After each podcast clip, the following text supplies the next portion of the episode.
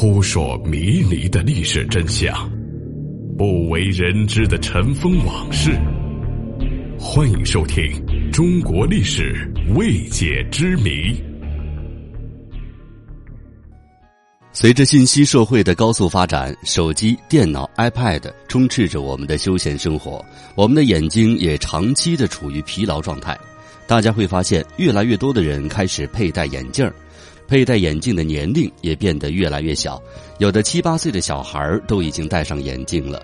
那么，在古代没有眼镜的情况之下，如果近视了，该怎么办呢？首先可以肯定的是，古代也是有近视的。古书有记载说，欧阳文中进士，时常读书甚艰。欧阳修、纪晓岚等这些名人都是进士，但是我们需要知道。古代近视的几率是非常低的，在过去，近视也算是一种富贵病，并不是一般人能够患上的。因为在古代，大部分人是不识字的，那时也没有多少人能读得起书，书香门第毕竟是少数，只有家庭条件好或者有地位的人才读得起书。比如在解放之前，能念完小学就可以去当教书先生了。所以进士就有了一定的门槛，书香门第或者是有地位能读书的才得得起进士，而且古代没有电脑、手机、电视、游戏机，不用一天到晚的盯着屏幕看，对眼睛也没有那么大的伤害。另外，古人写字用的是毛笔，对于握笔的姿势、坐姿都有很苛刻的要求，客观上也起到了一定保护眼睛的作用。还有就是，古人经常外出野外运动干活儿这样有利于眼部肌肉的松弛，也间接的锻炼了眼部肌肉。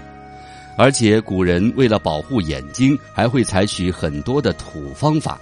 首先，在夜晚读书的时候，读书人会在书桌上放上一盆石菖蒲。根据《本草纲目》记载，石菖蒲有收烟无害目之患。也就是说，石菖蒲能够吸收有害的黑烟，减少灯油、蜡烛燃烧产生的烟对眼睛的危害。第二种方法则是非常方便的外洗法，就是打一盆热水，用手洒一些热水在眼睛的周围，长期坚持能够有效的缓解眼部疲劳。不仅如此，古人还会配合针灸等中医手段来治疗近视。当然，古人也不能完全寄希望于这些土方法能把眼睛保养得很好。如果真的得了近视，古人也是有补救的办法的。从汉朝开始，古人就已经开始使用放大镜了。东汉王室刘京的墓中就曾出土过一件放大镜，能够放大物体整整五倍，用来看书完全不在话下。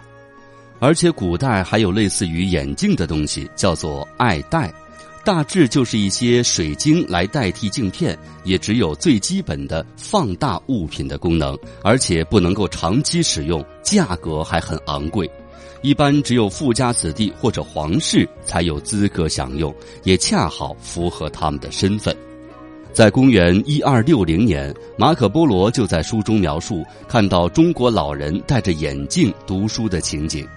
据说中国古代的眼镜都是呈大椭圆形，镶嵌在龟壳做的椭圆形镜框之内，用铜制的眼镜角或用金丝细绳将其拴在耳朵上，或者干脆直接把眼镜固定在帽檐上。这些眼镜的价格在当时都是非常昂贵的。那么，如果在古代你家里没钱，又不幸的得了近视，那么你看东西的时候只能离近点儿。再近点儿了。